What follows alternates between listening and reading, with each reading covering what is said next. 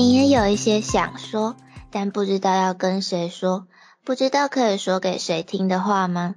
如果你也是的话，你愿意让我告诉你一个秘密吗？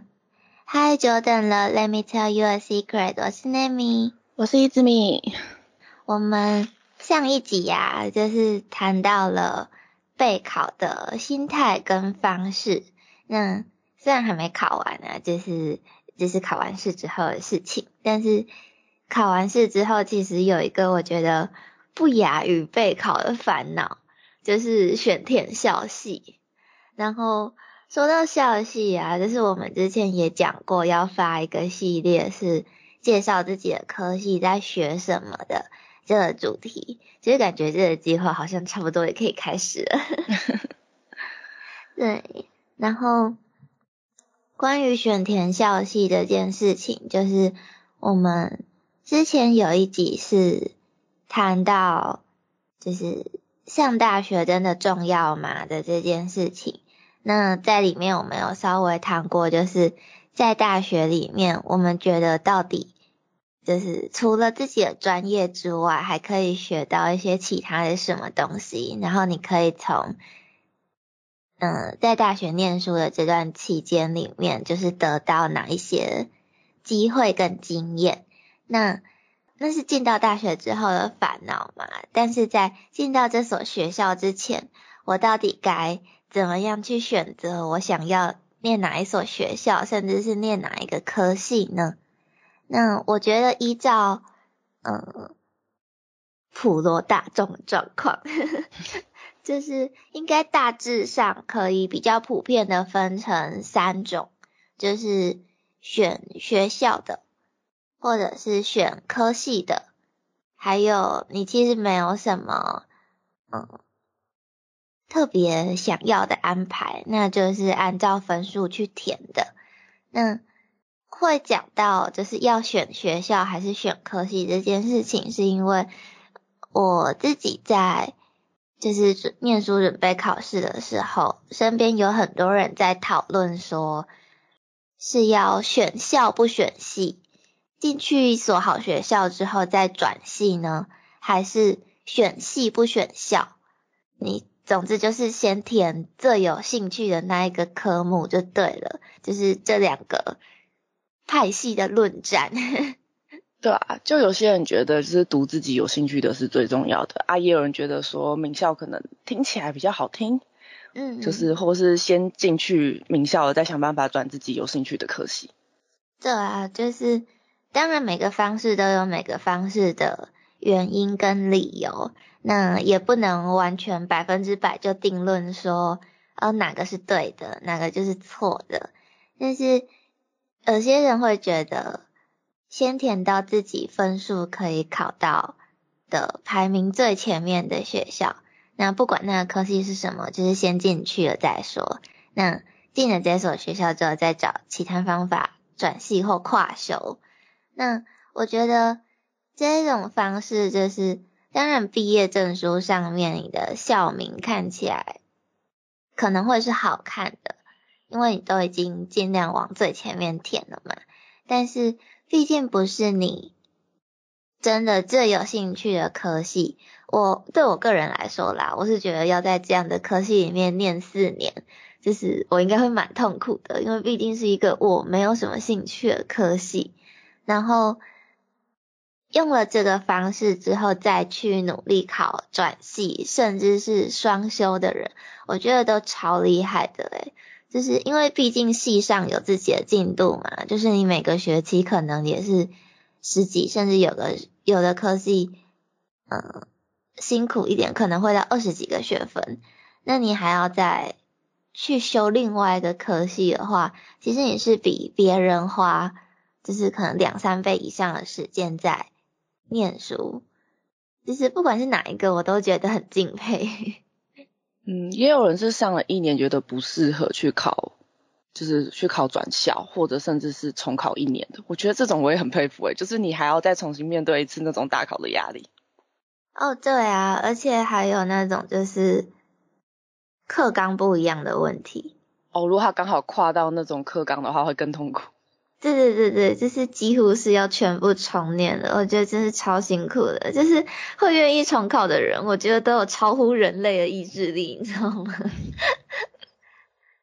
对，然后另外一个就是先选自己喜欢的科系，再尽量往排名靠前的学校填嘛。其实我自己就算是这种，但是我选了科系之后，我其实没有填到排名最前面的学校，就是因为当然每个人有自己的考量嘛。那我当初的考量就是。我也不想要离家里太远，所以我就没有去填北部的学校。那 anyway 这是另外一件事，但是我觉得选科系这件事情其实也有一点点盲点，就是对于应届的学生来说，就是可能很多人，包括当年的我自己，都没有考量到这件事情是，就是。每一所学校的强项是不一样的，就比如说我自己是商品设计系，那不同学校的商品设计系的强项其实是不一样的。有些学校可能厉害在三 D，有些学校可能厉害在就是设计出那个东西，然后有些学校可能是厉害在制作，然后除非是非常。了解每一所学校擅长的东西跟差异，还有学校风气的话，就是了解了这些事情之后，再去筛选出哪一所学校的商品设计系才是我想要学的强项，再去填志愿。不然我觉得其实也是会有很高的几率，就是会选到跟自己不是那么契合的学校。就是说起来，我觉得填志愿这件事情根本就是赌博。然后再来第三个，依照成绩去填的话，就是一直你当初的做法了。哦，我的话就是先踢掉，就是明显自己不喜欢或是不适合的科系。嗯，就比如说你的数理比较好，你就不会去选文科。嗯嗯嗯，就最少你会先筛，就是淘汰掉一部分你反正不会去填的。嗯，但是因为没有真的很想像。n a m i 一样真的很想要学什么，所以就是踢掉不要的之后，再找家里的希望填北部，然后就找前面 n a m i 说的，就是填两个比较高的，两个比较中间或两个比较低一点的。但是其实我觉得说每个学校侧重点不一样这件事，其实我觉得申请面试的时候，其实看面试大概学校就是你可以去参观校园，跟就是面试的时候他们给你的感觉，其实可以再选择一些。哦，对，但是这已经是到就是你填完之后已经进到了面试阶段了。但是我就是比较 confused 的是，我正要填的时候，我要怎么去筛选？我该怎么去做这些学校的功课？就比如说像，嗯，因为我真的对其他科系不是很了解，就是我当初大概也就只有研究。商品设计跟中文系而已。那，嗯，以中文系来举例好了，就是有些学校可能是比较研究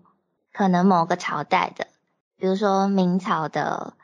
那些文体跟呃创作方式好了。那有些可能是研究近代小说。然后有一些是研究现代小说，然后有一些是研究可能文字方面的。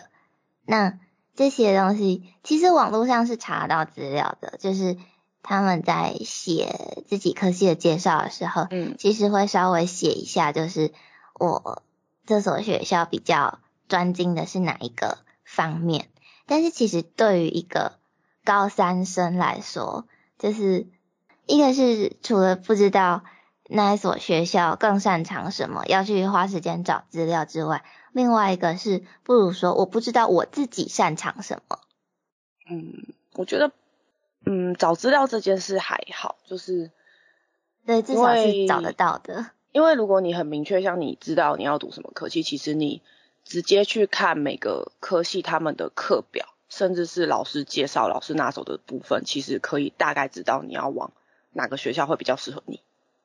哦，也是没错啦，就是其实内容是可以大概，然后或者是听一些学长姐回来的演讲，有些学校其实会邀请一些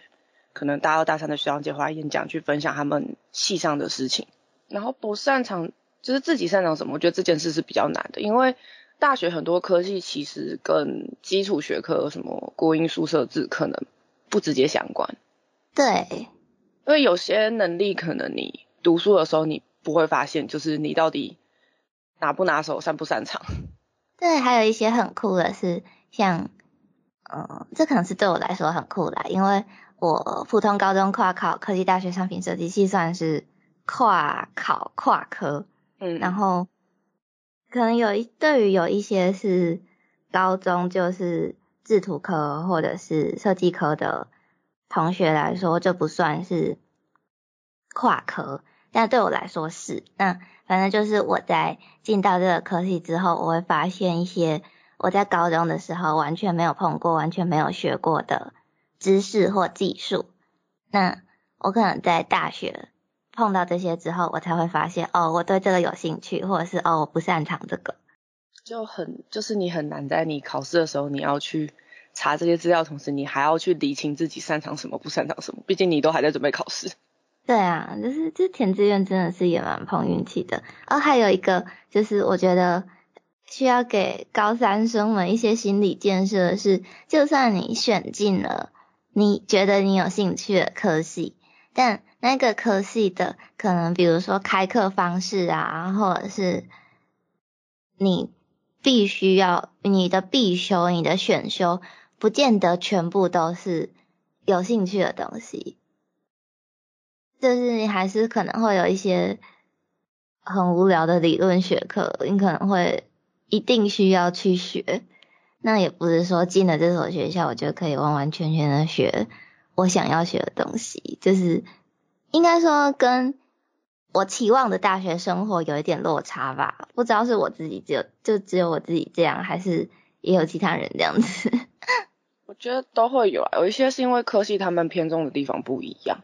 嗯，那有一些是本来就是你读大学，你学分数的组成就是你有什么校必修啊、系选修啊之类的，就是你某些地方就算你不喜欢，你还是必须修到那个学分。就像比如说我们读资讯的好，你一定会觉得那我资讯我去学会计要干嘛？哦，但是你的会计微积分，就是如果你们的学校是比较侧重商管这个部分，就是商业跟管理学院的部分，你就是还是会是必修，就是。变成说你要把你的资讯这一个专长应用在会计的这部分，所以他两个都会希望你会这样。对，而且有些会，嗯，就是你说每个学校可能同一个科系同一个姓名，但他学的不一样，这个就算了，因为你还可以去查。但是我遇到情况下是我们同个科系同个学校三个班同个课也上的东西不一样，那么酷。然后就会有些人可能被挡，然后他可能就会去指导其他老师的上法，可能比较适合他，他可能后面重修就会去选那个老师的课。哦，这个这个状况我也有遇过，就是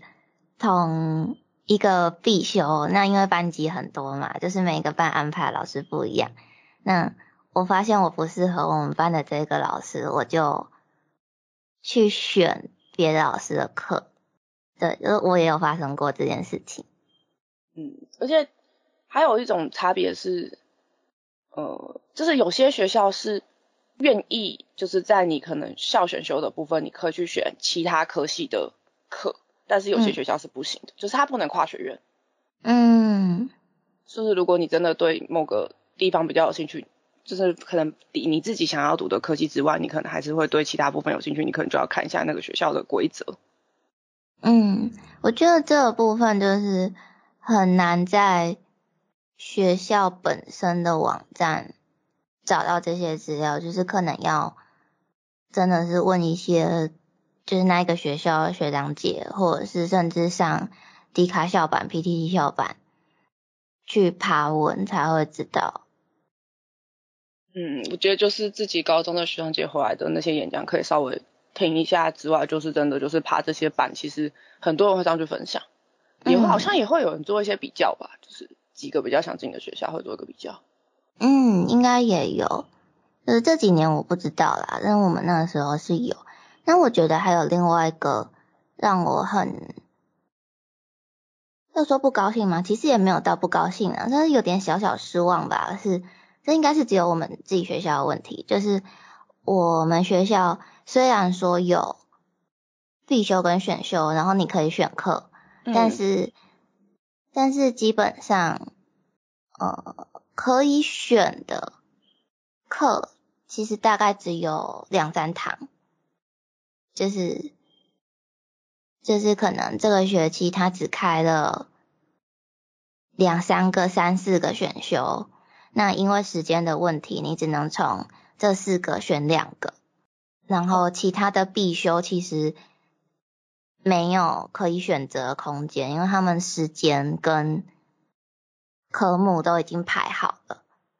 然后我们可以选择就只有一点点的选修跟通识。嗯，可是你们选修有固定，就是你一定要大二选修选几学分，大三选几学分嘛？因为我们的状况没有，所以我们可能会变成你要取舍，说你比较想要的课可能今年没开，你就明年再修，但是因为很容易会变成大三，因为你毕竟同时在做专题，嗯，所以你会不想要修这么满的学分情况下，很多人会选择大一、大二先多修一点。我们有这个状况，就是大一一定要修某一些学分，然后大二一定要修某一些学分。还有另外一个比较麻烦的是，我们甚至，哎，我记得我们是连选修课都有学年课，所以表示我。大一上学期修了这个，我大一下学期就一定要修这个，不然我是大一上大一下的这个科目的学分都拿不到，这叫学年课。哦，我们好像比较少这种连贯，应该是说这种课通常是必修，它不会是选选修的范围。哦，我们是必修、选修，我记得都有。嗯，应该是说我们选修如果是那种。上下学期都有开的课，它没有一定要你上下学期都是选这门课，你还是可以拿到那一个学期那个部分的学分。哦，嗯嗯，我们就有这个，那算是明文规定吗？我不太确定，反正就是我们就有这个规定。但我觉得也有可能是因为我们学校有七年制的学程，就等于是我们学校有高中生。哦，那比较特别。对对对，所以。不能用普通大学选校系的那个方式，因为高中生的课表本来就是固定的嘛。嗯嗯。那他们身上四年级，就是我们的大一的时候，就是会变成说，他们那一个科系是要大一还是大一自己有一个选课方式。然后四年级一个选课方式，还是大一跟四年级一起一个选课方式？我觉得学校应该是考量到这一点，所以我们的排课方式才会那么奇怪。有可能，因为我们没有这个，我们的差别大概会变成是说夜校跟日校不一样，然后还有我们那时候刚推一个叫好像是五年五年制嘛，就是你五年内读完大学加硕士班。哦，嗯嗯嗯，所以你有可能大二下大三开始申请这个东西啊，如果你过了，你可能就是大四同时修硕一的课。哦，我妹好像就是这样，可是她其实也不是保证可以上硕士班，就是只是给你开一个管道，说如果你是直升我们自己学校的硕士班的话，你可以在大四就先修硕一的课。嗯。对对对，就是还是要考试，不像是好像是直接把你的，呃，应该是说他从你原本在校成绩去筛选，就是你一定要是系排前二十名还是几名，你才有资格去申请这个东西。哦，这个我不太确定，所以他们就没有在另外考硕士的那个课，就是考试的这个阶段。嗯，嗯，我们学校是这样弄。我不太确定我妹妹的状况是怎么样，可能要直接访问她，叫她来上我们节目好了。叫妹妹 来聊天。对，对啊。那我我们刚刚讲到的这么多考量，跟我们真的进了大学之后才发现的一些问题点，其实就已经有影响到我们当初选填校系的那个。影就有影响到我们当初要怎么选填校系的，只是当然我们真正进了这所学校这个科系之后，才会更清楚的知道那些差异是什么。嗯，我们刚刚讲到的那些烦恼是，就是我们选填校系的时候，其实有思考过，但是真的进了这所学校或者是这个科系之后，才更。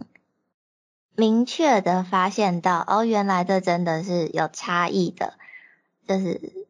除了这个问题之外，我觉得还有另外一个是，比起选填志愿这件事情，应该说它附带的严重的考验，就是当我想要选填的校系，或跟家里的长辈的想法不同的时候。哦，那真的是一个我觉得很无解的问题。真的。对，尤其是像，比如说家长想要我念的科系，或是想要我念的学校，跟我实际上想念的，甚至是我考得上的学校不一样的时候，就是真的是有听过蛮多人因为这件事情，就是发生家庭革命。有，就我觉得最夸张是还有听说过，就是自愿被家里人偷改的这种鬼故事。啊，对，偷改或者是家里人直接帮你填好就叫你交，就是不让你自己填的那一种。就是我觉得这种这么强硬的方式，真的是会对孩子造成一辈子的伤害。耶。就是，其实我觉得我个人也不算是一个。良好的范例啦，就是因为我跟我爸妈其实也蛮欠缺沟通的。我那时候只有尽到告知这个部分的 义务，我就跟我爸妈说：“哦，我大学要填中文系，我会填六个中文系，然后我科大我要填商品设计系，然后如果两边都有上的话，我会选商品设计系，就这样哦。”然后我没有给我爸妈就是任何提供意见的空间。然后，而且我那个时候其实我知道我爸妈期望我选什么，就是虽然他们不会明讲，但是他们一定会有一个偏向，希望我选哪一个校系的这个表达的那个可能肢体动作啊，或者是讲话方式，其实我或多或少有察觉到。他们有希望我填什么，但是我就装死，我就填我想填的，因为毕竟要读的是你啊。对啊，对啊，我就是这个想法，就是我那个时候是这个想法，然后一直到现在其实也还是一样，就是我觉得大学四年的东西是我们考生本人在学的，那这些念我念了这些课程，这些。学习的压力、作业的压力也都是我在面对。那念完这个科系之后，我毕业以后要做什么工作？我要怎么找工作？这个科系好不好找工作？或者是我要完完全全跨行，从一个小白开始找一个新的工作，然后你之后要再去学习新的技能。那这些事情都是我必须为自己负责的。所以我不会想要照着长辈去填志愿，这样子就算我的念书过程可能不是很顺利。假如说我今天念了之后，发现我真的不适合这个科系，不适合这个学校，我想要转校转系，那我必须花比别人更多的时间去准备考试。这件事情是我自己决定的，我自己造成的，所以我当然要为自己去负责。但是如果我今天是因为，嗯，我爸妈希望我填这个科系，所以我填了。然后结果我发现我念得很痛苦，我想转系。嗯，就我自己的个性跟状况来说，我可能会开始怨天尤人，就是会开始抱怨说，哦，当初都是你们要我填的，所以现在我才会变成这样，我才会这么辛苦之类之类的。就是我不希望我自己的人生，或者是我跟我爸妈关系变成这样。所以我才会那么的算是一意孤行吧。就是我填的，我自己就交出去了，就是我根本就没有要听我爸妈表达他们意见的意思。嗯，我应该比较算是家里期望的，可惜我没有特别排斥，所以去读，因为没有找到自己就是真的想要做的事情或方向，是希望会找到啊。但是其实我那时候有，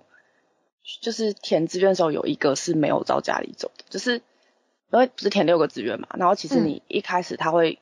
面试结束，他会跟你说，就是你哪些东西是正取，哪些东西是被取。嗯，然后你要再去选一次你的顺序。嗯，对对对。但那个我其实就没有照我爸妈想填的填，因为我那个的选法是，哦，我的同学都去读这个学校有同系的，那我就去选选这个，因为最少我有认识的。嗯，有比较有安心感吧。就是你会觉得，就算环境是陌生的，最少你还有认识的人可以一起去讨论。嗯。的那种感觉。嗯，就是我觉得。不管是要用哪一个方式去填，就是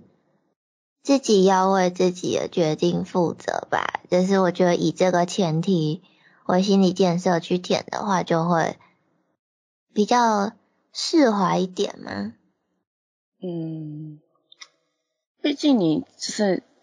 你这个你选择的路也是你自己要走，所以。与其让别人帮你做这个选择，你可能自己做这个选择，你最少就是你要去承担这件事，但是是因为是你选择的。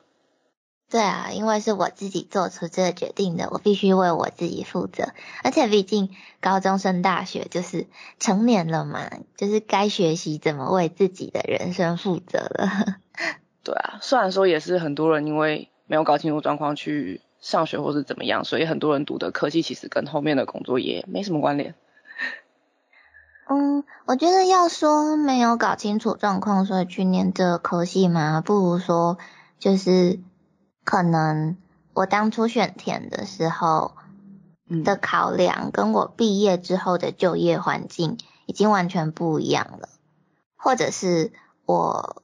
根本就没有想要以这个科系来当做我职业。哦，我觉得都有，其实各种想法或各种状况的人都会有。对对，其实我刚好就是我刚刚讲的这两个状况的结合，就是各种各种原因，然后我自己现在也没有，也也不是做我本科系的工作，就是我觉得这件事情也可以再拉回到我们之前那一集，就是在大学到底可以学到什么这件事情，就是因为可能我高三升大一的时候。我们的这个就业环境，或者是当时的资讯、当时的科技，会觉得，哦，我念这个科系好像有发展前景。可是，毕竟现在科技跟资讯的更新速度这么的快，就是 iPhone 每年出一支，每次都在更新，每但是它是以年甚至是更短的时间在进步的，就是可能。我进大学的时候，某个行业刚刚兴起，所以我就选了这个相关科系。比如说，现在不是很多学校也新开了什么动漫系、动画系、漫画系吗？嗯。然后我可能哦，这个行业看起来发展前景好像不错，所以我就填了这科系。可是毕竟你要在这所学校里面念书念四年，除非是你在大学期间就已经开始发展你的。未来的职业，比如说我可能可以当个独立插画家，我可以在大学期间我就开始接案之类的。但是真的等到四年后我毕业了，我可以全心投入职场的时候，说不定这个行业都已经饱和了，或者是他甚至已经开始走了下坡路也说不定。或者是有一些可能是大学念了四年之后，看清楚这个行业的现实。被消磨掉了热情跟信心的也有，那当然也有一些是本来就没有想要以这个校系为未来的职业目标，可能我想要做的职业其实并没有开任何一个大学校系，那我念这个校系只是因为哦不排斥这个我对这个有兴趣，我好像念起来不会太太吃力吗？应该也不是说吃力，应该说不会太痛苦嘛。就是至少我对这个东西是有一点兴趣的，不是毫无兴趣啊，我还要在这边浪费四年这样子。嗯，就是如果如果是这个状况的话，那我就会就是像之前我们在谈论到底要不要念大学这件事情，那个时候一样，就是如果你有真的确定你有兴趣的技术或者是行业。那这件事情在学校里面是没有这个科系的，那我就会更赞成就是不要念大学，直接投入这个行业。但是如果对，但是如果还没有的话，就是你念大学只是念个兴趣，然后你未来可能要做大学没有开的科系的工作的话，这个情况下来说，念大学就会变成是你扩展人脉或者是扩展软实力的一个媒介跟管道。因为各种各种的原因，就是最后出社会做的工作，跟你大学念的科系完全不一样的人，真的是我觉得应该算是比例偏高了吧。反而是做本科系工作的人，我觉得反而是比较少一点的。嗯，可能跟科系也有关吧。嗯，也可能。因为像如果你是读医学院好了，我觉得没有走本科的可能还比较少。哎，我就认识读医科然后跑去当八天的人哎。哇，好酷！对啊，我觉得超酷的，而且他选择职业还是一个非常酷的职业。